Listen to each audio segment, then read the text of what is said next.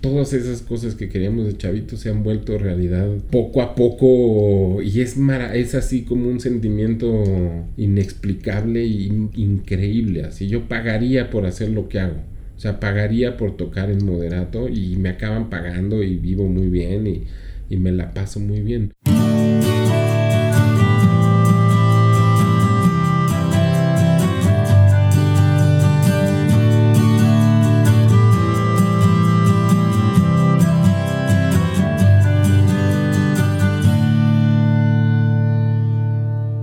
Bienvenido a Habitat. Yo soy Andreas Ostberg y esto es un podcast con entrevistas a personas creativas, personas sobre las cuales tengo curiosidad, personas con las cuales tengo ganas de juntarme para entablar una conversación.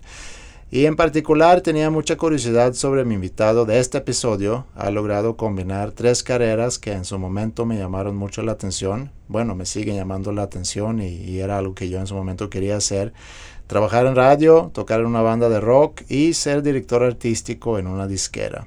Mi invitado el día de hoy es Marcelo Lara. Marcelo es guitarrista en Moderato y durante muchos años trabajó en radio y como gerente de reactor fue una persona con mucha influencia en la industria. Sigue con mucha influencia en la industria en su rol como director artístico en Warner Music, el cual está combinando con su rol como Mick P. Marcy en Moderato. Si tienes una banda o amigos que tienen una banda buscando llamarle la atención a una disquera, ponle mucha atención a este episodio y compártelo.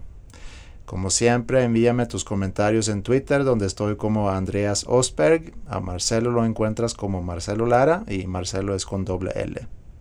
Hablamos sobre sus tres carreras, eh, pero también sobre su infancia, sus inicios en la música, sus estudios, la payola, su descubrimiento de Control Machete y en qué se fija como director artístico para firmar un artista o una banda nueva. Y por supuesto mucho más, así que mejor vamos a darle con el episodio 54 de Habitat desde su oficina en Warner Music en la Ciudad de México con Marcelo Lara.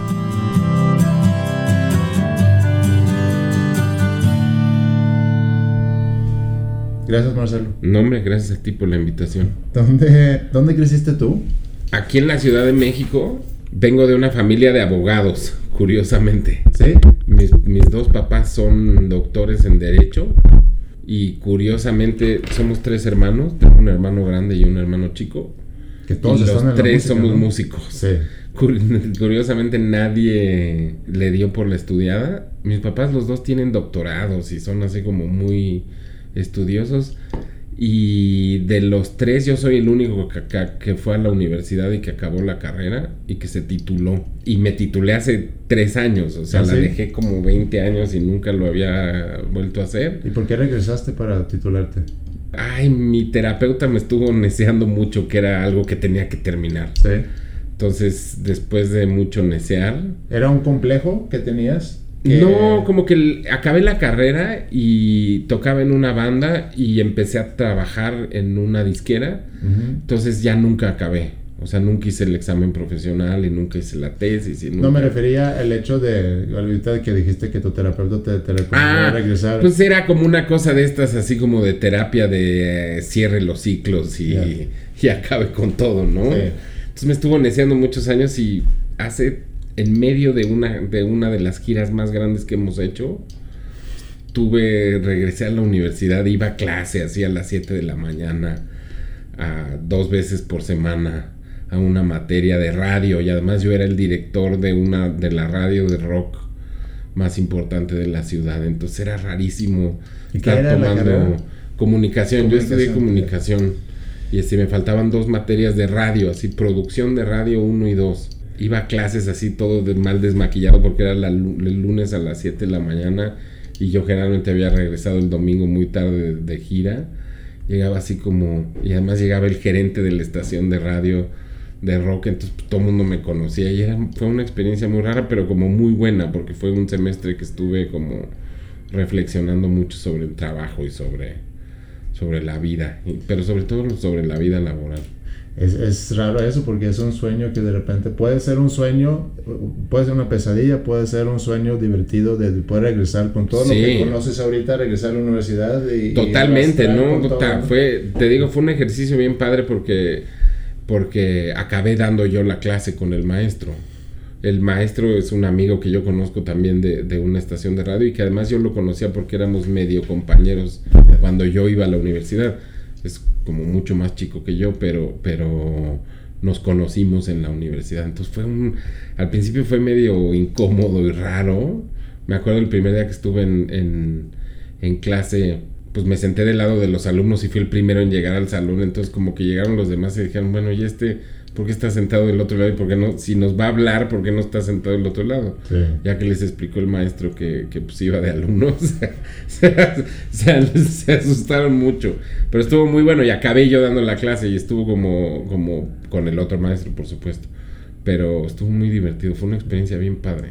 bien. Bien, bien padre. Y ya tienes tu título. Ya soy, ya tengo el título y soy el primero de mi familia. Y lo hice así como, también lo hice como para dárselo a mis papás, ¿no? Y fue, logré que nadie en la radio mencionara que estaba yendo a la universidad, así abiertamente, y nadie se enteró más que mis amigos y los del grupo. Y bueno, los que iban a la universidad conmigo. Claro. Y este, y un día ya que tenía el título, invité a comer a mis papás y se los di, casi se mueren, así les... Qué bonito. sí, estuvo muy bonito. Pero, eh, ¿en qué tipo de... Mencionas que tus papás, los dos eran abogados y académicos. Eh, ¿En qué tipo de ambiente crecieron ustedes?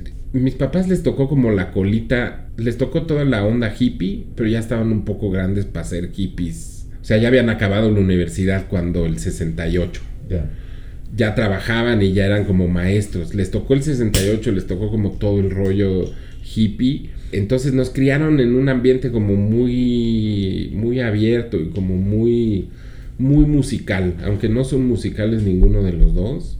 Vivieron en Europa un tiempo, hicieron sus doctorados en Europa. Entonces regresaron como con toda esa onda y regresaron con toda la música yo me acuerdo, todos los discos de los Beatles que tengo y que tuve eran de mis papás. O sea, yo no he comprado un disco de los Beatles nunca, por ejemplo. Entonces, como que desde ahí pues, todo el tiempo era escuchar música, música, música, música, música. Y como típicos papás, ¿no? Que nos ponían a...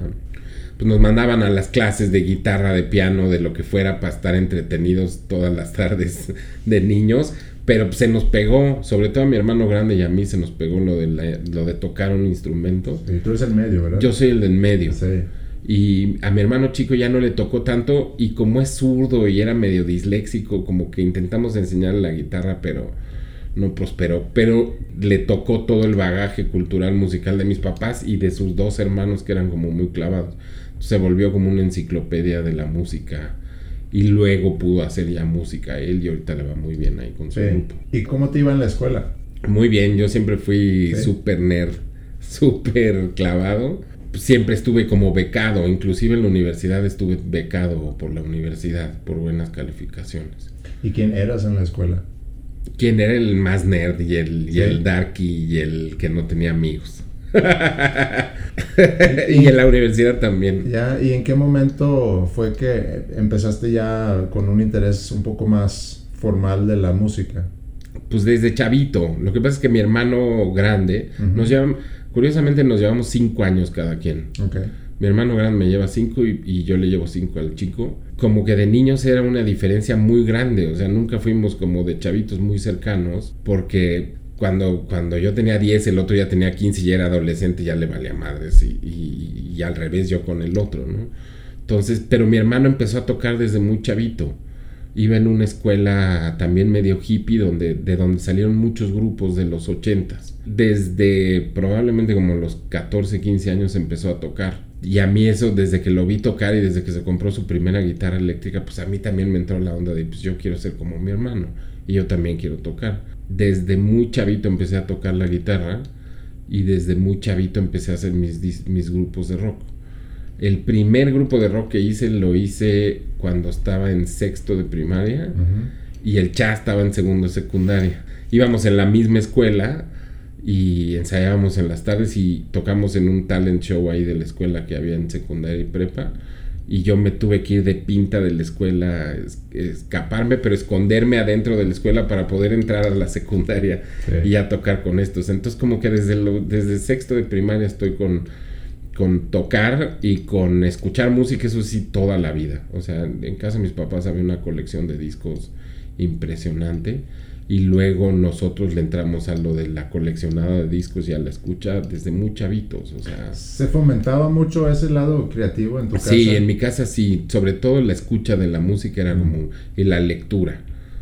Leer y escuchar música siempre ha sido como un requisito en mi familia. ¿Y, y cómo llegaste a escoger eh, comunicación como tu carrera? Cuando iba en la prepa yo quería estudiar cine y acabando la prepa me fui a Europa seis meses al viaje de backpack. Me fui en un barco carguero. Este, ¿Ah, ¿De dónde? De Altamira, Tamaulipas, hasta Rotterdam, Holanda. Y de regreso también. ¿Y cuánto duró ese viaje? Duró 17 días. Y trabajando en un barco y así como haciendo cosas.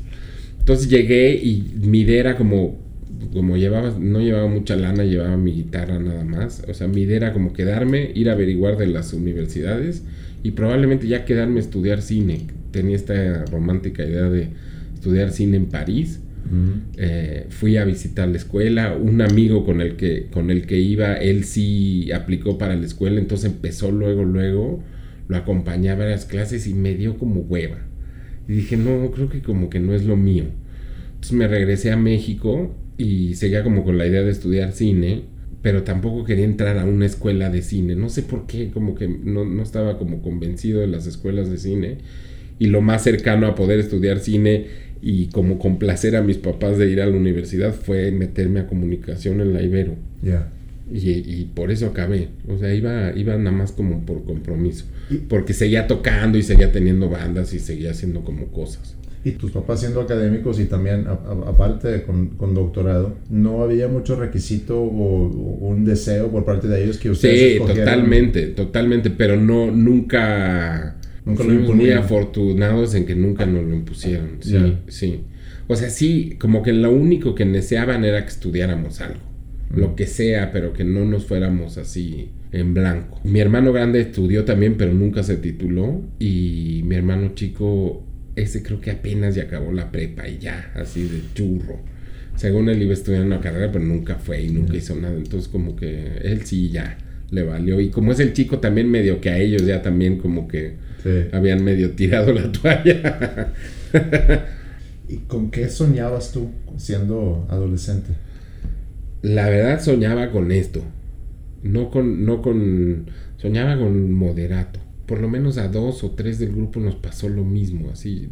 Veías nuestros nuestros cuadernos de la primaria y en todos estaban tan dibujados así como paredes de amplificadores y baterías gigantescas y echando acá el rock y me acuerdo alguna vez que íbamos caminando el Chayo por CU y pasamos enfrente del estadio olímpico y decíamos así de qué chingón tener tu grupo de rock y llegar en un helicóptero y tocar en un lugar así y nos ha pasado. Entonces, así como que de chavitos era como que Moderato pasó de ser esta broma y esta idea pachecona de pasarla bien una noche, pasó a ser como una cosa como como una catarsis psicológica, así como, como lo mismo de que me decía mi, mi terapeuta de regrese a la universidad a acabar con el ciclo, es como cerrar nuestro verdadero ciclo de vida, ¿no? O sea, porque todos lo o por lo menos tres o cuatro lo, lo veíamos así. El Chayo era así como de, sí, tocar como Kiss y tener así los escenarios. Por eso se nos ocurrieron todas estupideces al principio. De que éramos gigantes en, en Tailandia y de que, de que viajábamos en nuestro avión privado y que ah, limusinas y la mamada la hacemos al principio con las limusinas y de repente se volvió una realidad todas esas cosas que queríamos de chavito se han vuelto realidad poco a poco y es es así como un sentimiento inexplicable e increíble. Así yo pagaría por hacer lo que hago. O sea pagaría por tocar en moderato y me acaban pagando y vivo muy bien y, y me la paso muy bien. Pero es de esas cosas que puta si, si nos pudiera ver, siempre lo decimos en las entrevistas y suena medio cliché, pero de veras lo decimos como del corazón, así, si yo me pudiera ver de chavito ese día que el chame decía que llegáramos a tocar al estadio de CU y viera dónde estamos ahorita, puta, diría que chingón. Qué bueno que sí la voy a, la voy a lograr, ¿no? Está increíble, increíble. Y aparte, lo padre de poder vivir exactamente lo que ustedes vi, o lo que yo también vi creciendo, que era la onda de las ochentas. Sí, claro, pues eh, eh, nosotros crecimos con eso en la cabeza. El exceso, el, maquillaje, el, Totalmente. glam y todo eso. como, de, como esta fantasía del rock. Para nosotros, no sé cuántos años tengas, pero si tenemos como de la misma generación, o sea, tenemos como esa idea del rock and roll como como grandota, ¿no? O sea, como que cuando pensabas en rock pensabas esto, así como... Exacto. Y era lo que queríamos hacer y veníamos en un momento de la vida, así a finales de los 90, donde los artistas más grandes ay, se subían al escenario con los mismos tenis con los que habían amanecido, viéndose las patas y sin moverse dos horas, ¿no? Las canciones son increíbles, estaba chingoncísimo, pero para mí me faltaba más, me faltaba espectáculo, o sea, me faltaba, no todo tenía que ser como Queen o como Kiss, pero me faltaba esa cosa como de disfrutar el escenario, además de disfrutar la música. Por eso, por eso se nos ocurrió así tú tienes varias carreras que aparte corren de manera paralela. Sí, sí, sí, sí. Este, tienes pues lo de radio, tienes lo de las disqueras y, obviamente pues lo, lo, de la música. a lo mejor podemos empezar con la música porque ya estás diciendo que ya en prepa. Eh, sí, ya desde la prepa estaba tocando. No sé por qué, nunca, nunca, más bien como que no me acuerdo por qué, nunca presioné más para estar en fobia. Mm. O sea, nunca o, o por qué nunca se me prendió el foco de, ah, pues yo debería de tocar con ellos también en Fobia. Igual y porque ya tenían un guitarrista. Y porque también no me, no, o sea, no, no veía la música así como una cosa, me daba huevo ensayar y me daba como esa cosa así. Para mí la música era como muy espontánea y como muy de echar relajo. Y, aunque eran nuestros primeros intentos como de profesionalizarla pues como que no, no. Entonces cuando el chai y todo se, y, se empezó a tocar con fobia, yo medio como que empecé a hacer otro tipo de grupos. Entonces estuve en un par de grupos, pero tampoco como que mucho profesionalizarlo. Hasta que estuve en la universidad que empecé a tocar con el grupo de mi hermano. Mi hermano grande tuvo un grupo que en los 80s le fue como le empezó muy bien. Entonces los firmaron en CBS, les hicieron un disco increíble, hicieron una gira así cañoncísima por toda la República y les estaba yendo muy bien. Eran como The Next Big Thing en 88, 88, 89. Este, el disco le acabó yendo bien y todo.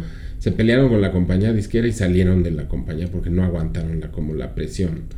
Este, esta presión como de disquera se volvieron independientes, este, uno de los del grupo se fue, no aguantó tampoco y se fue a estudiar música a Alemania. Yo como que me empecé a involucrar y formé parte del grupo, hicimos un disco independiente. A raíz de la promoción de ese disco independiente fue como yo empecé a trabajar en la industria, ya como me contrataron en la compañía independiente donde salió el disco y empecé como ¿Cómo a... se llamaba? ¿Cuál era esa? La compañía se llamaba Spartacus, que era una compañía como de distribución de discos más que compañía disquera. Okay. El grupo de mi hermano se llamaba Bon y los enemigos del silencio. Hacía sugerencia de Bon de, yo estar en la universidad en verano, este, sin ir a clases, echando la hueva todo el santo día, así de pues que se ponga a hacer algo de promoción y que además de tocar haga la promo del disco. Y así empecé a trabajar y a los tres meses como que logré varias cosas con con el disco y a los tres meses me invitaron a trabajar a una compañía ya de las majors. ¿Cuál fue eso? En BMG. En BMG. Entré a trabajar a BMG con al sello este de rock de Culebra. Y este, a los tres meses de eso, este, me invitaron, me ofrecieron más lana en Sony y me invitaron a trabajar a Sony. Entonces, pues como que decían, pues le va. Y ya de ahí como que tenía yo en ese momento una banda, además de la banda de mi hermano una banda así como medio avant y medio horrible. y como que la fui dejando, la fui dejando, la fui dejando. Trabajé un año en Sony muy bien, me corrieron y de ahí me fui a trabajar a Polygram. Y cuando llegué a Polygram sí ya dejé de tocar. Esto ha de haber sido como en 96. Pero eso de estar tocando en bandas, eh, ahorita que dijiste que la presión de la disquera hacia la banda de, tu hermano, entonces pues está siempre la relación ¿no? de la banda y The Man y todo eso, y cuando tú te incorporas, ¿cuál fue la reacción entre tus amigos? No, fue como que muy normal, porque, porque en realidad como que la banda, la banda de mi hermano también no aguantaron la presión porque tampoco era como su tirada. O sea, les iban como muy bien, pero tenían como otra filosofía, ¿no? O sea, por ejemplo, nunca hubieran hecho todo lo que hemos hecho con Moderato para lograr lo que tenemos. Que implica un chingo de trabajo y un chingo de sacrificio y mucho, mucho, pues como no estar, ¿no? Como estar, yo siempre digo que estar en un grupo de rock exitoso es como estar en el ejército, porque tienes que estar. Cuando te tocan la, el bugle, ahí tienes que estar, pase lo que estés enfermo, no estés enfermo, tengas novia, te hayas peleado con la novia, se haya muerto tu mamá, lo que sea, tienes que estar para el grupo si quieres este llegar a donde, donde te planteaste llegar. Y ellos como que no, entonces como que les daba hueva salir de gira, no les gustaba tocar. Este, sacamos este disco independiente, hicimos dos shows, tocamos una vez al año o dos veces al año nada más en el aniversario de un antro. Y como que su idea no era era hacer discos más que salir y tocar y ser famosos, ¿no? Les había, coyunturalmente, se habían vuelto muy famosos porque hacían muy buenas canciones. Entonces, como que yo venía tocando, pero tampoco venía tocando mucho. O sea, mi grupo este Avangard pues, era muy bizarro, era así como teclados, guitarra, saxofón, tres voces, este rarísimo, con temas de canciones, pues como, era muy divertido, pero muy feo y muy, muy raro, no, no, no, no era nada padre estaba tocando, pero no estaba realmente tocando, estaba como más bien buscando, buscando el camino. Entonces, como cuando apareció todo lo de las disqueras, fue muy fácil colgar la guitarra y dedicarme. Sabía que, lo que quería hacer tenía que ver con la música, entonces fuera de un lado o fuera del otro, pues no me, no me importaba mucho en ese momento. ¿Y cuál fue tu primer rol cuando entraste? Entré como promotor de radio. Ok yo lo que hice en Spartacus fue como toda la promoción de radio del disco este de, mi hermano. Y en Culebra también fui promotor de radio. ¿Qué implica ser promotor de radio? Pues es el que lleva los discos y los sencillos a las estaciones de radio y trata de convencer al, al programador de que lo toque. ¿Y cómo funciona eso? Porque yo sé que es un tema, digo, en Estados Unidos desde hace muchos años ya para atrás y, y aquí también. En Suecia, según yo, es diferente porque ahí más bien radio le paga al artista por estar usando su música en radio. Aquí es totalmente al revés. Y aquí más bien tú vas, ¿no? Me imagino como promotor de la parte de la disquera y el promotor de radio es el que programa lo que se va a poner. Exactamente. Tiene un precio por... Extraoficialmente. Porque oficialmente, o sea, lo tienes que... Es, nada más como una acción de, convencimiento. O sea, el programador de radio tiene como ciertos... En la radio comercial, ¿no? Tiene un número de espacios donde puede meter música de la música nueva, que es lo que es como lo que se está trabajando en momento cada, por cada disquera. Entonces, pues el trabajo ideal es que todo el mundo va lo, lo trata de convencer de que su producto es el mejor y que es el que tiene que el que le va a servir mejor y el mejor contenido para su estación. A la par de eso hay como una serie de acuerdos comerciales extraoficiales entre las disqueras y los directores artísticos de cada estación donde están divididos esos espacios a razón de, de dineros. ¿Es un tema touchy o...? Es un tema muy touchy y es un tema donde nadie te va a admitir que existe. Pero es muy curioso porque, digo, yo desde muy afuera y con amigos eh, músicos, digo, se, se, platica muy, muy abierto. Muy abierto. No, todo el mundo sabe, es una práctica de esas que todo el mundo sabe cómo funcionan las cosas, pero nadie lo dice abiertamente. ¿Cuál según tú debe, eh, eh, es el deber ser? El deber ser es justamente ese, como lo que llevamos, como lo que hacíamos nosotros en reactor. Nosotros teníamos esos mismos 15, 20 espacios y la canción que sentíamos que mejor eh, funcionaba para programación en X momento de la programación de la estación, esa es la que poníamos y esa es la que apostábamos y es la, la que tomabas. Este, sin tener que ver ninguna otra consideración, ni promocional, ni de dinero, ni de nada. O sea, trabajamos en función de la programación en sí, de cómo sonaba la estación. Eso debería de ser. Sí, porque al final de cuentas, si tú eres locutor o programador de radio, locutor, a lo mejor en este caso, puedes estar en radio, compartir eh, tus puntos de vista eh, verbalmente, o puedes escribir, a lo mejor en un periódico, escribes tu crónica y compartes tus puntos de vista a través de la escritura. Ahora, si eres un programador de música, pues es, también es de alguna forma, mira, les voy a compartir lo que he Por supuesto, lo, que me gusta. Lo que creo que funciona y lo que, lo que va en función de la programación y el discurso de la estación. Evidentemente como que los, los espacios de programación son más limitados porque la radio es, la radio comercial sobre todo es una cuestión como de repetición y de prioridades y de consensos. Tienes 20, 15, 20 rolas que vas rotando como para porque son las que te generan este público.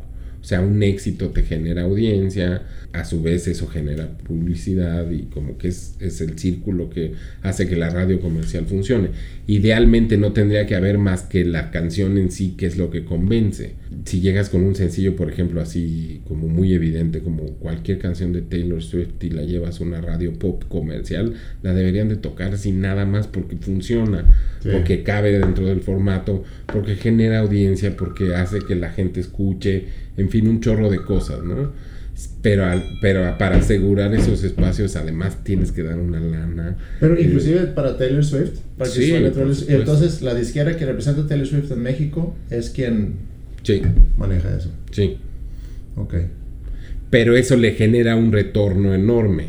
Eso genera que la estación lo toque 6, 7, 8 veces al día. ¿Hay alguna fórmula de eso? O sea, se ha medido de que cuántas, si tú tomas una rola, entiendo que Taylor Swift desde la fabricación en sí de la canción está concebido eh, para, muy clavado, para hacer un éxito. Sí, pero una rola que a lo mejor no es un éxito así a primera escucha. La repetición lo hace no está medido así porque con la música es una cosa como muy relativa. Sí, pero te ha tocado, ¿no? En, algún disco, por ejemplo, empiezas a escuchar un disco y están las canciones obvias que te lleguen así a la primera. Sí. Y luego siempre hay la canción o la, un par o tres canciones que cuando escuchas el disco la décima vez dices, esa es la buena del disco. Sí, sí, sí, pasa mucho. Y, y por ejemplo, igual y se explica más en el sentido de que, por ejemplo, en este esquema como, como de la radio, como se funciona en muchos países como el nuestro, donde pagas, no por pagar más y se toque más va a ser un éxito, ni por pagar menos y se toque menos va a dejar de ser un éxito. Como la música es una cuestión como muy subjetiva y como muy, a fin de cuentas, personal, aunque haya un gusto generalizado, hay un momento como muy individual de, de la música sí es bien difícil de medir. No hay una tabla así de 100 repeticiones y vas a llegar. Claro. Es, bien, es bien complicado. Hay unas que sabes, evidentemente, ¿no? Es una canción de Taylor Swift y dices, puta, a los 30 segundos ya me sé el coro y va a ser inevitable que si la oigo 150 veces en una semana no la voy a estar cantando todo el tiempo, ¿no? Sí. Y hay otras que pues igual y no, pero la repetición ayuda a que, a que se vuelva como más recordable. Algo muy relacionado con eso, y, es un tema donde yo tengo bastante curiosidad, entonces espero que podamos también regresar luego a tu carrera, pero, pero tengo mucha curiosidad de esto. Cuando ustedes ya tienen el disco listo y, y, hay que escoger, bueno, con qué, con qué salimos, o sea, ¿cuál va a ser el primer sencillo? Es un, es un, siempre es una bronca. Porque ¿cómo es el proceso? Porque tienes la disquera, por un lado, ¿no? Y tienes la banda, por otro lado. Y, y, no sé si inclusive invitan a gente de diferentes estaciones de radio para hacer como un focus group. Sí, no, no, no. Hay muchos países donde sí, ¿no? En Estados Unidos sí se hacen como focus groups, así como de marketing, casi, casi de qué canción te acuerdas más, esta, esta o esta, y las escuchan y así. Aquí no, aquí lo que hacemos generalmente es como tratar de encontrar un consenso de cuál es la mejor canción para salir, de cuál es el mejor sencillo. Y más ahora en estos tiempos donde los tiempos pueden ser como muy efímeros, o sea, donde la atención que puede tener el escucha es mínima, donde lo tienes que pescar a la primera y si no lo pescaste a la primera ya lo perdiste para siempre. Entonces, lo que se está llegando es inclusive antes de grabar las canciones, este, estar seguro qué canción va a ser el primer sencillo. Que lo puedes saber, una canción la, la puedes intuir de, que trabajándola de cierto modo puede llegar a cierto lugar. Pero sí, esa decisión se toma por, con el artista, con la compañía de discos, con la gente de radio, con gente externa, todo el mundo opina. Y todo, generalmente todo el mundo tiene el mismo feeling, los de la radio, salvo los de la radio con el artista. El artista siempre quiere una que es la que no quiere la disquera y la disquera. Quién, pesa más? se llega a un consenso. Sí. Sí, sí. O sea, generalmente uno convence al otro y se da de, de, ambos lados. O sea, generalmente el artista puede convencer a la disquera de yo confío mucho en esta porque siento esto y el artista tiene otro pulso del, del, público y como de lo que sucede en los shows y la disquera tiene un pulso más de los medios y de lo que puede funcionar en términos mediáticos. Pero sí hay un consenso. Es, siempre es un agarradero difícil porque si no funciona siempre va a ser culpa de alguien. Entonces, cuando se escoge la que el artista quiso y no funciona, es así, la disquera siempre dije, tenías que haber eh, hecho caso con la mía. Y al revés. estamos, estamos hablando de, tus inicios en, el mundo de, los, de las disqueras. ¿Saliste de tu carrera o lo abandonaste tu carrera para empezar a trabajar o lo hiciste de manera paralela? Empecé a trabajar eh, todavía estando en la universidad. Ok. Y según yo había terminado, y nada más me faltaba hacer la tesis y el examen profesional. Cuando empecé a, a trabajar full time y ya me, me dediqué a ser disquero 100%. Entonces en Sony estuve también un tiempecito como promotor de radio, pero al poco tiempo se me ocurrió, se nos ocurrió porque yo trabajaba con otra persona directamente, hicimos como un equipo y este se nos ocurrió hacer un subsello de rock para Sony. Entonces como que dejé de ser promotor y me empecé a dedicar a ser como el AIR de ese subsello. Nos apoyaron mucho y estuvo muy padre y finalmente por grillas y por políticas internas salí yo y luego salió el otro y acabamos los dos en equipo en Polygram. Donde ¿Eso fue manicomio o eso fue...? Eso fue manicomio, ahí es donde hicimos ya manicomio. Porque manicomio y, y en todas las entrevistas que he hecho, tu nombre se menciona mucho, porque muchos de los que he entrevistado pues, son bandas, de... bandas sí. Y, y, Manicomio pues llegó a jugar un, un papel muy importante para la escena de rock de Monterrey. Sí. Porque son los que tú eres quien jala a, a Zurdo, a Control. Sí. A no sé quién más de, de Monterrey. Y ahí pues viene toda una... Sí, toda una movida. Toda una ola. Salí, te digo, salimos de Sony y acabamos en Polygram hubo un periodo pequeño de transición donde yo me dediqué no a hacer ayer, sino entré como de prensa, porque fue el único trabajo que pudieron darme, hasta que llegó el otro chavo con el que trabajaba y ya como que formalmente abrimos el sello. Y abrimos el sello justo en un momento donde, donde había como un resurgimiento de, de movida en México y sobre todo en Monterrey de, grupos de rock. Este, yo siempre lo he dicho que, que no somos un país rockero. En México el rock no, no ni la música pop es el es la música la expresión cultural del país ni el mainstream de la música en México. Aquí se escucha grupero y se escucha regional y, y, ya. Si fuéramos a hacer un ranking por importancia de las disqueras de, la, de, la, oferta musical de México ¿cuál es el número uno? lo grupero. Grupero. Grupero regional banda todo eso.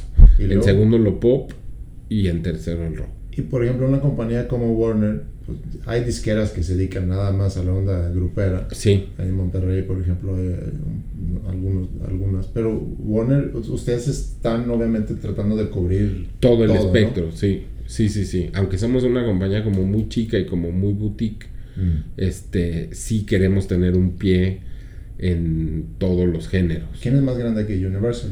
Sí, la más grande es Universal. Y en segundo lugar Sony. Okay y luego nosotros, pero por mucho. Y el market share que tiene cada una es, es un rollo. O sea, Universal debe tener como el 40% del mercado, eh, Sony debe tener el 35%. 30% y nosotros el 10, 15 y todas las independientes, todo lo demás. La cartera que tienen aquí, ¿cómo, cómo se divide ya viendo gruperos, pop y, rock. Warner es una compañía que, en realidad lo único que busca son artistas de verdad, así como cantautores y artistas artistas, no tanto productos. Ok. Entonces hay de todo, hay cantautores pop, este, artistas pop, artistas de rock, grandes, este, es la casa de Luis Miguel y Maná, pero siempre buscamos como esos artistas auténticos. Sí que no nada más sean como un ejercicio de escritorio de alguien, ay, se me ocurrió que necesitamos un artista tal y tal. Entonces, como que con mi llegada lo único que, que, se ha querido es como renovar ese, ese repertorio y hacerlo como más joven, porque de repente sí se volvió, había muchos artistas ya aquí consagrados y muy pocos artistas nuevos. Y el chiste de una disquera es estar generando nuevos artistas permanentemente. Claro. Entonces a mí me trajeron como para eso. Sí, porque tú eres AIR. Sí, yo soy director artístico. Y los que no saben qué hace un AIR, ¿cómo lo pudieras describir? El director artístico es el que está encargado en buscar el talento a los artistas y en hacer los discos. Sí. Hacer el repertorio y hacer los discos.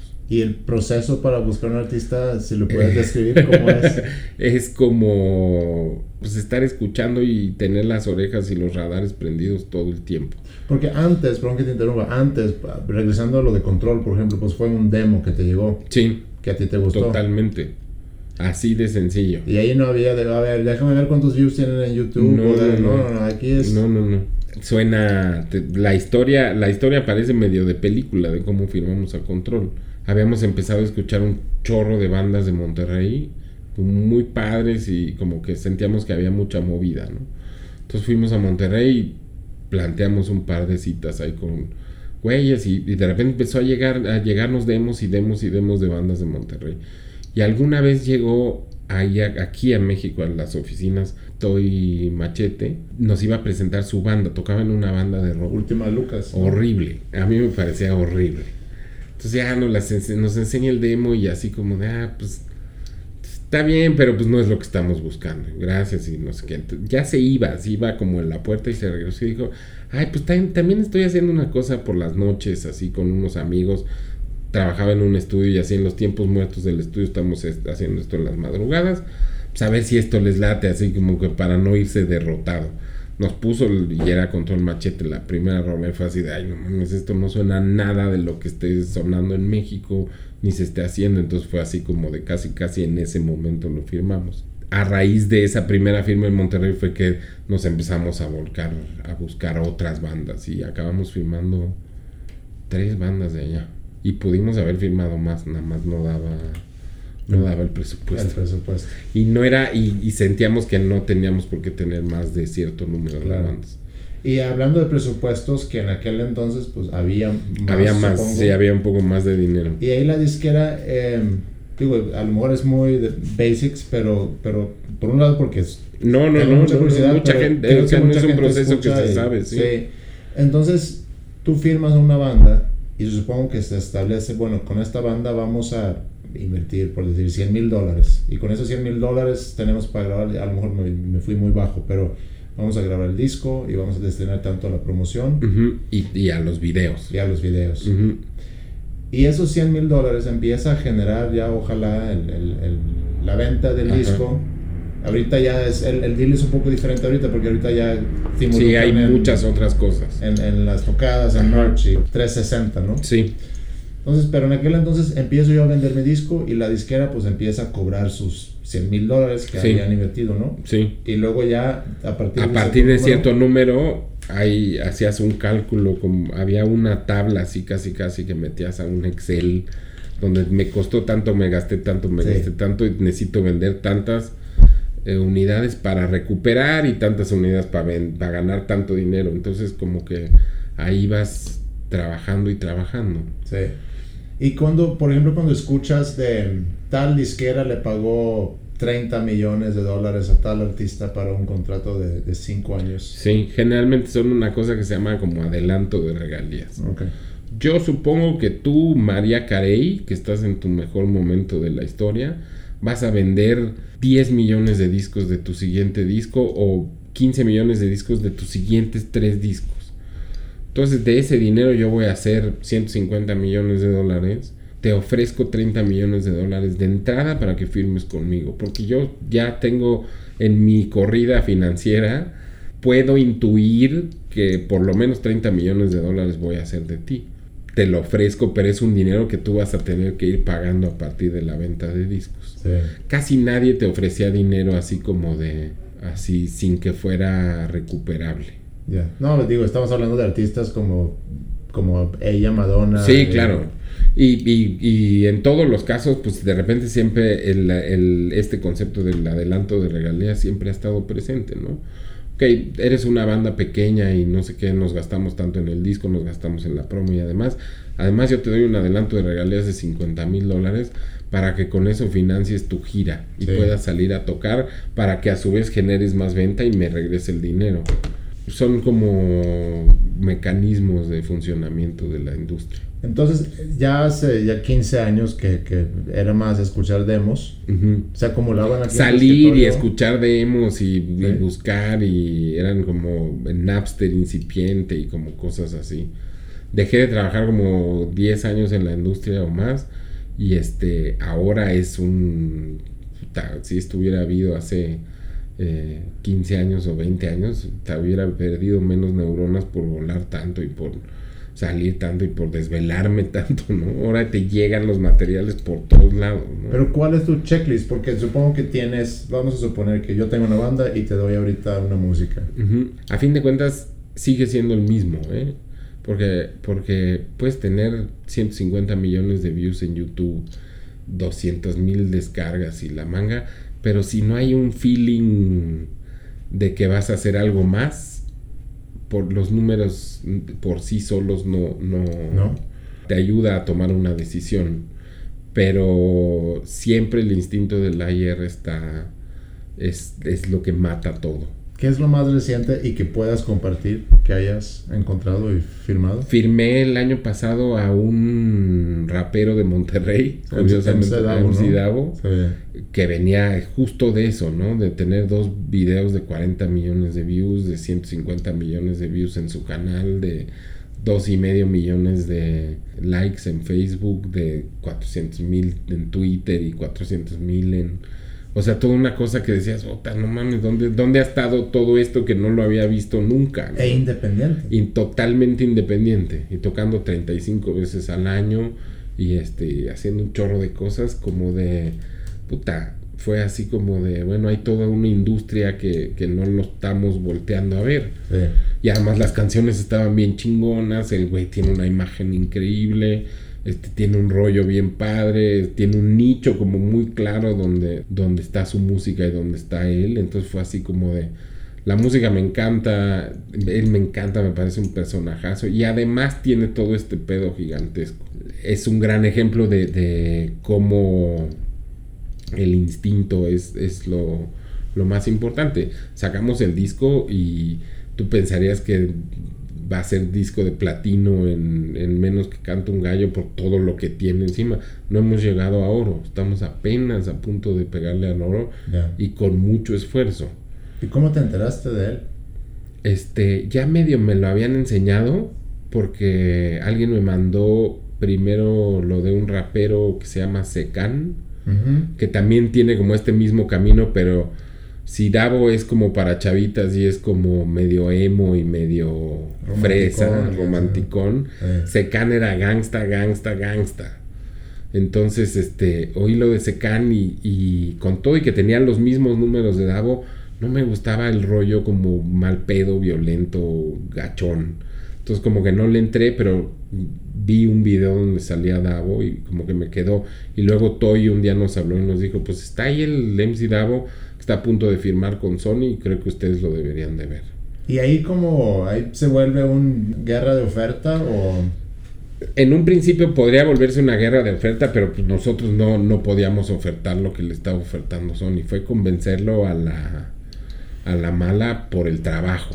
Sí. Entonces, y además íbamos con todos los handicaps, ¿no? Yo llegué muy tarde a la... Llegamos, ya Sony lo había enamorado cañón, ya le habían ofrecido 350 mil dólares de adelanto de regalías para firmar, se lo habían llevado a Nueva York a conocer a, no me acuerdo a quién, hacía un show, Universal también le ofreció una lana, se lo habían llevado a ver a Justin Timberlake a no sé dónde y a conocerlo y así como sugarcoating así durísimo claro. y echándole cremas. Y yo llegué así con una oferta muy muy modestita, pero diciéndole vas a ser el artista más grande de una compañía muy pequeña, entonces vas a tener a toda la compañía trabajando a nivel regional y demás, y eso lo convenció. Mm. Está interesante. Uh -huh.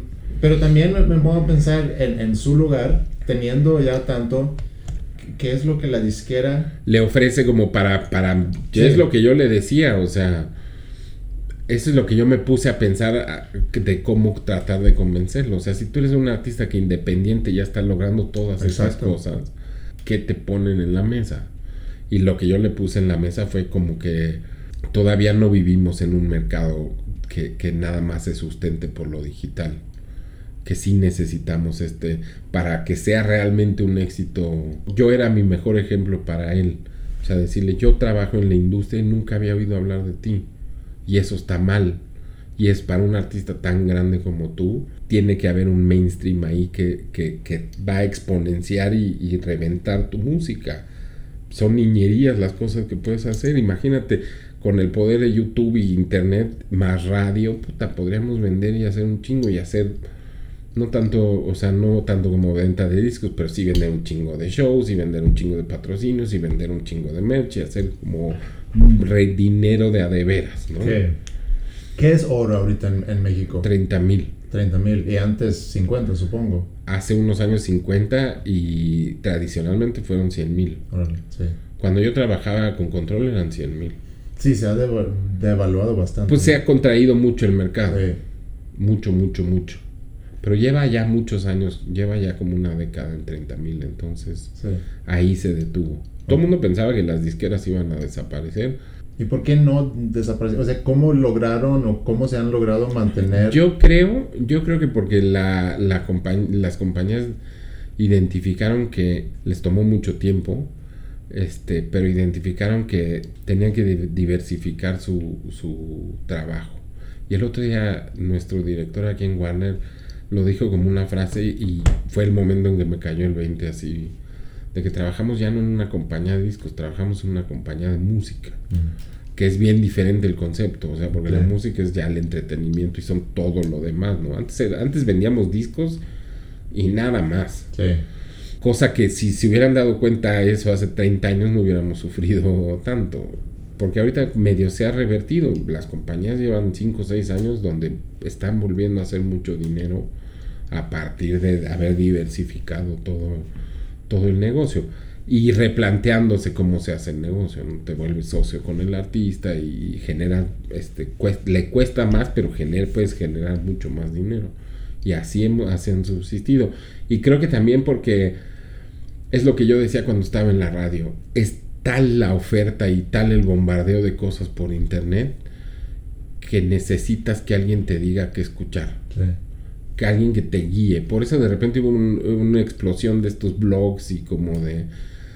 Hay tanta oferta que, es abrumador. O sea, te metes a Spotify y así de qué chingados escucho. O sea, está toda la música ahí. Estaba hablando el otro día con alguien, con Mopri de hecho. Y, y estábamos hablando justamente de lo mismo. Y le dije, el día que yo bajé a, a Spotify en mi teléfono, me emocioné, lo bajé, entré Estuve scrolleando 10 minutos, me salí. Sí, sí, sí. Y no puse nada. Sí, ¿qué pone? Es que yo no sé qué, qué, pongo. O yo me eché seis meses escuchando canciones que ya tenía. Sí. Las mismas que tenía en mis discos o en iTunes. Sí. Lo mismo. Y el éxito de, de cosas como Spotify es, son los playlists. Claro. Lo que te dicen que escuchar, básicamente. Y ese es el camino. Y la disquera y la radio y los medios por eso subsisten. Sí, es muy cierto. Porque sí hay los nerds y los... Eh, ¿Cómo se llama? Melómanos. Sí, los melómanos que escuchan lo que sea. Pero, pero esos nunca han sido... Son muy pocos. Son muy pocos y no todos son trendsetters. No. Nosotros en la radio, por ejemplo, seguíamos a muchos blogs exclusivamente para eso, para saber qué poner y en qué momento ponerlo, ¿no? Qué es lo que iba a ser el siguiente hit y lo agarrábamos muy temprano. Pero esos melómanos que teníamos en la estación que se dedicaban a eso, pues escuchaban una música que no, el 80% no sonaba en la estación. ¿Cuál crees tú era el, el, rol? Déjame lo pongo de esta forma, porque Reactor sí tenía un poder, ¿no? En la industria musical. Sí, sí, sí, sin eh, duda. Siendo que, digo, lo que ponemos nosotros, porque siendo una estación muy popular, sí lo que ponemos nosotros, pues le va a hacer un gran paro para las bandas que logran sonar ahí. Creo que el gran poder era ese. El, al principio el discurso era exclusivamente ese. Hay toda una serie de música que no se está escuchando en ningún lado y aquí sí tiene cabida. No te decimos si, si, está buena o está mala, no, no te decimos si te guste o que no te guste, no te decimos, nada más te decimos que abras tus orejas y que escuches. Tú decides si te gusta, tú decides si la apoyas, tú decides si los vas a ver en vivo. Y de repente conectó. Nos pasó, por ejemplo, como que a los pocos años de, de empezar a trabajar, al principio los cuatro o cinco años primeros de la estación, no había discurso, era solo música. Sí había locutores que decían, pero no hacíamos promos, no teníamos como cosas muy habladas, o sea, era como muy cuidadoso el rollo del rollo es la música, aquí el discurso es la música.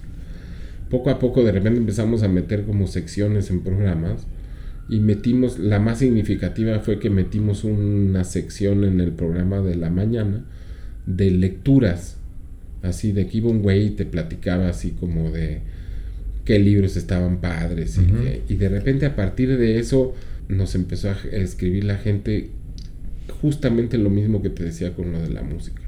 Así de, ay, me encanta la sección porque en realidad no sé qué leer y luego eh, a mí me invitaron a una cosa de la CEPA, una presentación de una encuesta nacional de chavos como de 13 a 18 años, que era como nuestro público meta, que pues la encuesta arrojaba los mismos resultados de siempre, ¿no? Así de que los chavos no leen. Hicimos nosotros una, una investigación interna en, en reactor con nuestro público y salió lo mismo, ¿no? Pero nos decían justamente eso, así, no, ¿Lees? No, no leo ni el periódico. Pero cuando tú me dices que lea una nota del periódico, voy y la leo. Mm. O si me dices que, hay un libro padre que me podría gustar, igual y voy y lo leo. Entonces fue así como darnos cuenta, puta, ahí está, ahí está el verdadero fin de, de, nosotros. Entonces fue cuando empezamos a meter como más contenido este, hablado, más secciones donde nada más te presentaban las cosas y ya tú decidías. Yo con que uno agarrara un pinche libro ya era así como el triunfo. Sí, digo, conlleva una gran responsabilidad también. Exacto, porque ¿qué muestras? Sí, claro, pero qué bonito se ha de sentir de que tu contribución sea algo tan positivo. Sí, totalmente. Eso sumado a otra cosa fue lo que, lo que logró que se, que se pudiera. Sí. Al a los dos años de que empezamos con Reactor, Reactor tradicionalmente, cuando era órbita, era como una estación de radio para el segmento B, C y D. Y radioactivo o alfa eran las que iban al sector A. Cuando desapareció radioactivo y nosotros empezamos, teníamos un público B, C, D enorme y muy, muy poco público A y AB. A los dos años teníamos el mismo público en todos los segmentos. Mm. Entonces dejó de ser una cuestión de socioeconomía la escucha, sino era nada más, nos escuchaban chavos de 13 a 18 o 13 a 21, independientemente si eran fresas de las lomas, de Nesa, de Iztapalapa, este, clase media, clase baja, no importa, mientras fuera chavo nos escuchabas. Y eso fue así como, puta, ahí está el pedo, hay que mantenerlo así y hay que empezar a meterles por otro lado. Y fue cuando empezamos a hacer el discurso. Teniendo una carrera tan, digo, siempre relacionada con la música de alguna forma, ¿qué es lo que más te ha llenado? Tocar. Tocar siempre ha sido lo más divertido. Sí. Sí, porque es como todos mis otros trabajos son como una expresión de, creatividad, pero la, creatividad real siempre ha sido a través del grupo y a través de hacer la música. No eh, hay un momento de abandono total cuando estás haciendo música que no lo supera así nada. O sea, sí, por ejemplo, esto de, de la radio sí fue una, es una satisfacción enorme, ¿no? Haber estado en el número 7 del ranking nacional de la radio, con una estación chiquita, donde no había ni sillas y cosas así. ¿Cuánta gente, para estar en el número 7, cuánta gente te escucha? Como, no, no te, te, te sorprenderías, como 150 mil. ¿Ah, sí? Sí. O como 300 mil, no, no mucha, ¿eh? tampoco. Todos esos son como satisfacciones enormes, ¿no? Hacer un disco que venda un disco de oro, mi disco de oro gringo de, de Control Machete, que lo tengo como mi trofeo. Sí este, más grande, son satisfacciones enormes, pero no hay ninguna satisfacción que, que le gane a ese momento donde estás tocando y se te ve el pedo y estás en otro mundo y que ya ni oyes a la gente que está enfrente de ti. eh, ya que estuve yo en, el cuarto de ensayo, ¿qué tanto disfrutas estar ahí? En el ensayo no mucho, pero sí disfruto mucho como la camaradería y el rollo que sucede ahí con la banda. Porque ante todo somos amigos. Empezamos el grupo porque éramos amigos, para echar desmadre, y afortunadamente se ha podido mantener eso casi 14 años. Este año, este mes cumplimos 14 años. ¿Cómo es el proceso en la banda, en su acercamiento a, la música, a, los arreglos, a las composiciones y... Pasamos, este, hoy en día pasamos mucho tiempo juntos y mucho tiempo en camionetas y en aviones. Y como decía Charlie Watts, una vez le preguntaron a Charlie Watts, el de los Rolling, que, que cuánto tiempo llevaba tocando la batería, hace 10 años, ¿no? Tocando, tocando como 3 meses o tres años, no, tocando, tocando como tres años. Esperando a tocar la batería llevo como 45, ¿no? Y pues sí, pasamos tanto tiempo que nuestro periodo es siempre de espera, entonces la dinámica con el grupo es todo sale a partir de ahí. Mm. Escoger las canciones, los discursos, este, la idea de los arreglos, los títulos de los discos, los títulos de las canciones antes de que las escribamos qué canciones queremos tocar. Todo sale de, pendejear y pendejear y pendejear. Así salió el grupo, o sea, una vez nos juntamos, Chanos hacía muchos diseños de, de discos de manicomio. Entonces nos íbamos a comer y platicábamos lo que yo quería y siempre acabábamos platicando de, de, ay, deberíamos de tocar juntos otra vez y deberíamos de tocar covers y estaría chingoncísimo. Y un día después de una comida donde ya lo habíamos platicado N veces, yo tenía una asistente en, ahí en manicomio que, le, que los de zurdo le pusieron el anticristo porque era buenísima para la fiesta y era más borracha que cualquier rock and rollero. Llegando de la comida, a los 10 minutos entra a mi oficina y me dice, ya estoy cagada de que siempre estés diciendo con el chat que deberían hacer un grupo y no sé qué y la chingada. Ya les busqué una, un show en el Bulldog en un mes. Así que tienes un mes para hacer tu banda con el chat. Entonces le hablé al Chay y me dijo, poca madre, yo ya lo había hablado con Jay, lo había hablado con Iñaki, entonces pues ya está, hablamos con ellos y, Iñaki, y Jay dijo, ah, pues hablemos a Randy. Y, este, y Randy dijo que sí, yo le entro, lo entro, pero no puedo ensayar más que una semana antes del show. Y dije, ah, pues no hay pedo. Y empezamos a ensayar una semana antes del show, nada más por echar desmano, la pasamos cabrón. En esa semana se nos ocurrió todo el rollo de moderato que sigue hasta la fecha, el maquillaje y todo eso y lo único que hemos estado haciendo es como tratar de repetir esa, esa primera noche cada vez mejor y echar cada vez más desmadre y pasárnosla cada vez. Ahora se volvió ya como una cosa, como una industria, ¿no? Claro. como un circo donde ya está involucrado más que estos cinco pendejos. Pero a fin de cuentas esa es la actitud que, que por suerte hemos logrado mantener y que genera todo lo que hacemos, ¿no? Yo sé que Cha tiene lo de Ula Ula y, lo de Guru. Tú estás pues, con una chamba de tiempo completo. Los demás también están trabajando fuera de la banda. Pues todos hacemos de todo, sí. ¿Y, es, por necesidad económica o es por.? No, en realidad es como por necesidad de hacer cosas. Yo me lo he cuestionado muchas veces así, ay, pues no, no, necesitaría por qué estar viniendo a una oficina. Sí, porque Moderato toca mucho y yo supongo que Tocamos mucho, nos va muy bien, podríamos dedicarnos 100% a Moderato y vivir muy bien. Sí. Pero todos tenemos esta necesidad de, de hacer cosas y de hacer más cosas y como de, de no poder, o sea, yo no podría estar así un lunes en mi casa a las 12 del día echando la hueva y jugando videojuegos. Podría, un mes, una semana. Pero, pero me gana, me gana la necesidad de hacer otras cosas y de sumar. Así como a Jay le gana la necesidad de estar en otras bandas y hacer como más cosas y producir y estar en 150 cosas al mismo tiempo. O a Iñaki producir, a estar ayudando y así. Los, los cinco estamos como. Moderato es como el ejército, pero todos necesitamos hacer. Porque además ya llegamos a un momento donde si te la crees lo del rollo rockstar, pues es bien peligroso. O sea, si te puedes dejar ir a la mala. Si no mantienes un piecito en la realidad, pues sí te la puedes creer gacho. Y eso juramos que nunca nos iba a, suceder. Y con el dinero que ya vas juntando, tanto de la banda como, como del, trabajo, y cuando ya tienes tu tiempo libre, ¿en, en, qué te la pasas? Pues, este... ¿Qué haces con tu dinero, pues? Pues, pues trato de viajar y trato de, de seguir siendo el mismo, el mismo babas ahí que hace buscar hacer otras cosas.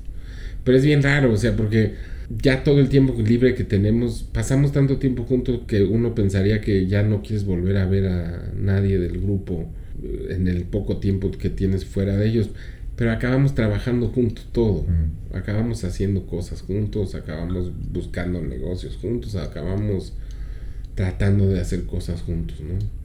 quiero pensar, aunque tú aquí en la disquera, pues tienes que tener un ojo hacia todos lados, ¿no? Buscando artistas, pero quiero pensar que rock es lo que más tienes cerca de tu corazón. Sí, sí, sí, sí. ¿Cómo ves? Y afortunadamente ha crecido tanto el rock que, que, ya se puede incorporar a una disquera sin que sea como una, una cosa aparte. Sí, como un subsello. Exactamente, ya no se necesita un subsello para meter a bandas de rock a una disquera. ¿Y cómo ves el futuro aquí en, en México? Porque, y, y lo pregunto no, no, nada más por la situación de, de, de la industria, sino un poco pensando que cuando ves los festivales aquí nacionales, pues los headliners de alguna forma siguen siendo los mismos y son las mismas bandas y ya están por cumplir 50 los integrantes de esas no, no se han ido renovando. Yo siempre lo he dicho, la popularidad del rock en México y del rock en español es como si lo pudieras ver en una tabla de estas, así como de tiempo contra popularidad. Es como una cosa que sube y baja y sube. Y a veces de repente sube un bonche más y a veces baja un bonche más. Ahorita creo que estamos ya en un momento como de bajada donde hay que renovar. Justo lo platicaba con alguien ayer así de... Es increíble que estén en Vive Latino los mismos pinches grupos. Que no haya nuevos headliners, que no haya nuevos artistas como de media talla que ya están ahí en, en los lugares de media tarde y que tengan que traer artistas anglo como para jalar y, llenar los festivales. Yo creo que es un muy buen momento, además por la situación sociopolítica del país y económica. Los momentos de crisis siempre son los mejores momentos como para que salgan cosas nuevas. Y yo también lo pienso desde el lado, digo, y no nada más Vive Latino, que es sin duda el, evento más grande, pero han surgido muchos festivales en Monterrey, tenemos ya muchos festivales. Sí, hay como tres, ¿no? Sí. Y lo que está interesante es, o, lo que yo cuestiono es, tú eres organizador de un festival, quieres instalar este festival y lo quieres repetir año tras año, también tienes que ver y sembrar y ver Exacto cuáles son las nuevas bandas, porque si tú invitas una banda que está empezando y los pones a las 2 en el escenario chico, 2 de mediodía, el primer día del festival, pues nadie los va a ver. Y no estás tampoco aportando a que esa banda crezca y que pueda ser tu headliner a lo mejor en 5 años. Exactamente. Porque Molotov ya se así es así de sencillo es, o sea, de hacer los festivales no es nada más poner los escenarios, es como también tener un compromiso para ir desarrollando no todo el mundo lo entiende así. Pues a fin de cuentas, pues sí son negocios y todo. Pero pues sí, las bandas también lo deberían de entender así, ¿no? Yo me peleaba mucho con las bandas cuando llegaban a reactor y nos decían así como... Me daban ganas de agarrarlos a zapes y a, y a mandarlos a la chingada cuando llegaban y nos decían como... Es que si no nos tocas en radio no nos van a conocer. Así, no mames, güey. O sea, vives en una época donde ya quisiera yo que cuando empezamos nosotros en los 80 hubiera tal cantidad de lugares para tocar. Mm. Que hubiera una pinche estación de radio que nos tocara. Que igual no nada más una estación de radio de rock, sino que una estación de radio de pop pudiera volverte a tocar. Simplemente el hecho de que hay tantas posibilidades y hay tantas bandas y hay tal movimiento que no puedes decir que todo se vira a la mierda si no te toca una estación de radio. Ponte a trabajar y, que tu trabajo haga que la estación de radio pida tocarte en vez de al revés. Y las bandas de repente con, tantas posibilidades y tantos caminos, en YouTube, el, el, SoundCloud, el Spotify y todo eso, de repente se vuelven como muy huevonas y como muy este, omnipotentes, ¿no? Sí, como prepotentes y omnipotentes, ¿no? Así, yo tengo la mejor banda, ¿por qué no me están escuchando? Pues, no sales a tocar porque estás más preocupado que si no tienes sin ears, que si no te toca la radio, que si no tienes... Sal y toca. En vez de estarme chingando que te, que te toque la radio, sal y toca. Esa es lo más, esa es la recomendación que tú darías a cualquier banda a que cualquier banda hay que tocar con yo yo soy de la idea de que las bandas se, se forjan así Hay que tocar donde sea, como sea, cuando sea y en, la, en las condiciones en las que sean. En algún momento ya que tengas el forjado y realmente salga la madera que si tienes como para ser músico, puedes ir exigiendo y te lo vas a ganar y va a ser como mucho más, más contundente lo, lo que pidas. Pero así de buenas a primeras, este, estar preocupado por pendejadas es absurdo. Porque al principio uno lo hace por diversión, no lo hace por negocio, ni por industria, ni nada. Yo me colgué una guitarra por primera vez para impresionar a las chavas, porque no ligábamos nada. Y con una guitarra ligas un poquito más fácil, ¿no? Y de ahí pues ya me gustó y empezamos a tocar y estaba bien chingón, ¿no? Pero pues era como la dicha de tocar y, cuando ya se vuelve como para hacerla, es como lo que nos pasó con Moderato. Todos le intentamos por grupos y nadie la, nadie la había hecho. Jay lo había hecho con microchips de, de niñito, pero era como otra carrera. Pero con los grupos de rock nadie había logrado lo que hemos logrado con Moderato. Creo que se dio porque no lo encaramos en ese sentido de vamos a conquistar al mundo. vamos a pasarla bien, vamos a echarles madre, vamos a echarnos unas chelas y a ver a cuántas chavas nos picamos. Así empezamos a tocar donde fuera como fuera y a la hora que fuera. Y eso es lo que las bandas han perdido mucho en México, creo. Y este es un momento, perdón, que es como muy necesario donde lo hagan, ¿no? Mm. Por las condiciones socioeconómicas y políticas generan, la crisis genera creatividad y genera formas de hacer las cosas. Y si ves hacia el futuro, ¿con, con qué sueñas? Pues en cosas prácticas, así como, como que debería de haber una nueva generación de bandas que retomara este, estos headliners. No las veo por ningún lado. Ni como AR, ni como músico, ni como nada. Las dos que tres que, que podrían ser, este, medio que están ahí sentadas en sus laureles, dormidas en sus laureles, en vez de estar haciendo las cosas. Aunque tengan mucha ambición y todo, falta, falta todavía. Me gustaría que hubiera como más bandas. Ahora que hemos estado tocando con moderato en el mundo grupero, nos hemos dado cuenta que, que el mundo rock and rollero es bien cerrado y bien, bien como que se automargina. Y, y son unos tarados cerrados. Vas al grupero y, y son no importa si eres moderato el grupo de rock o el grupo de pop, es así como mientras las rolas funcionen, te gusta. Y todos, todos somos así. O sea, ahorita que está tan de moda la música así como regional y de banda que hasta los fresas la escuchan, nadie se atreve a decir, ay, pues sí, yo tengo el disco de la arrolladora, pero pasan la de la canción de la arrolladora y todo mundo la canta, ¿no? Los, de los, los, del mundo grupero no, no, no les da pena admitirlo, que cantan a moderato, a los rockeros sí les da pena admitir que, que, escuchan este Luis Miguel o y no debería de ser eso debería de ser mucho más abierto.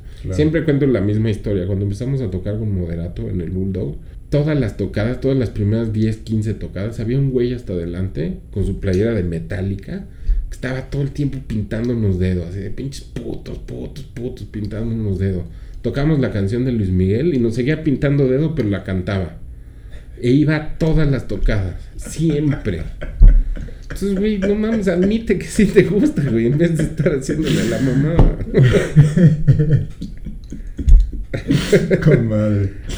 Oye, y, pero de personal, personalmente, digo, eso fue hablando un poco de, de la escena. Ah, pues, pues trabajando lo más que, o sea, aguantando. Sí. Ojalá pueda seguir trabajando en esto. Ojalá que Moderato pueda seguir trabajando otros 10 años, fácil. Nosotros felices. Sabemos que, que va a llegar un momento donde ya donde va a haber que parar, por lo menos va a haber que parar una temporada, porque llevamos 14 años donde no hemos parado, lo más que hemos parado es un mes. Órale. O mes y medio. Pero en realidad no hemos parado nunca. Y va a llegar un momento donde nos vamos a tener que tomar un año o dos años. Sí. Pero ojalá podamos seguir tocando así como los Rolling hasta los 70, ¿no? ¿Y, por qué no? ¿Y por qué no? Nosotros lo vamos a seguir haciendo. Y lo que está padre, y eso fue algo que a mí me... Cuando, cuando me di cuenta de eso, se me hizo tan increíble que Kiss es una banda que va a poder seguir para siempre. Aunque se mueran. Exacto. Está increíble eso. Sí, son el mejor ejemplo de cómo la vieron tan clara de que llevan 15 años vendiendo los maquillajes y no a las personas. Y cuando metieron a estos dos este, miembros que no son los originales con el mismo maquillaje que todos dijimos, no mames, a los dos años yo dije, ¿qué, qué güeyes más inteligentes?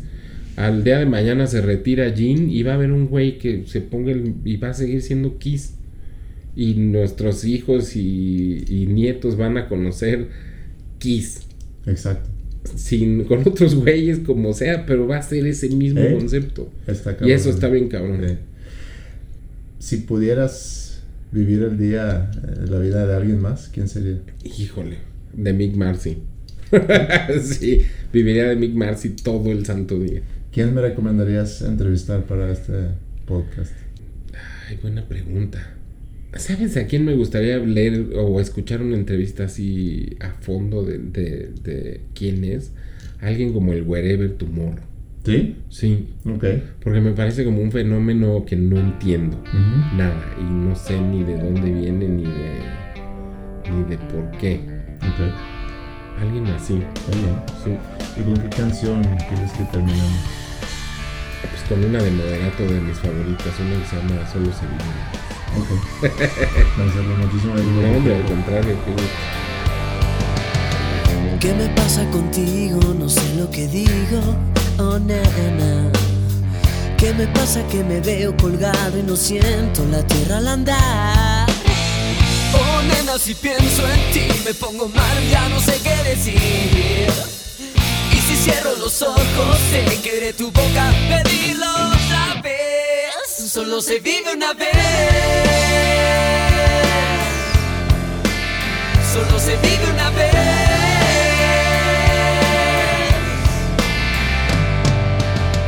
Yo no sé si el destino señala el camino, no sé. Solo sé que estoy perdido en esta estación y yo me subo a tu tren. Oh, nena, si pienso en ti me pongo mal y ya no sé qué decir. Cierro los ojos sé que tu boca perdido otra vez. Oh, nena, si pienso en ti me vuelvo loco y ya no puedo parar. Quiero eso que tú me das, como una moto quiero echar a volar. Solo se vive una vez. Solo se vive una vez.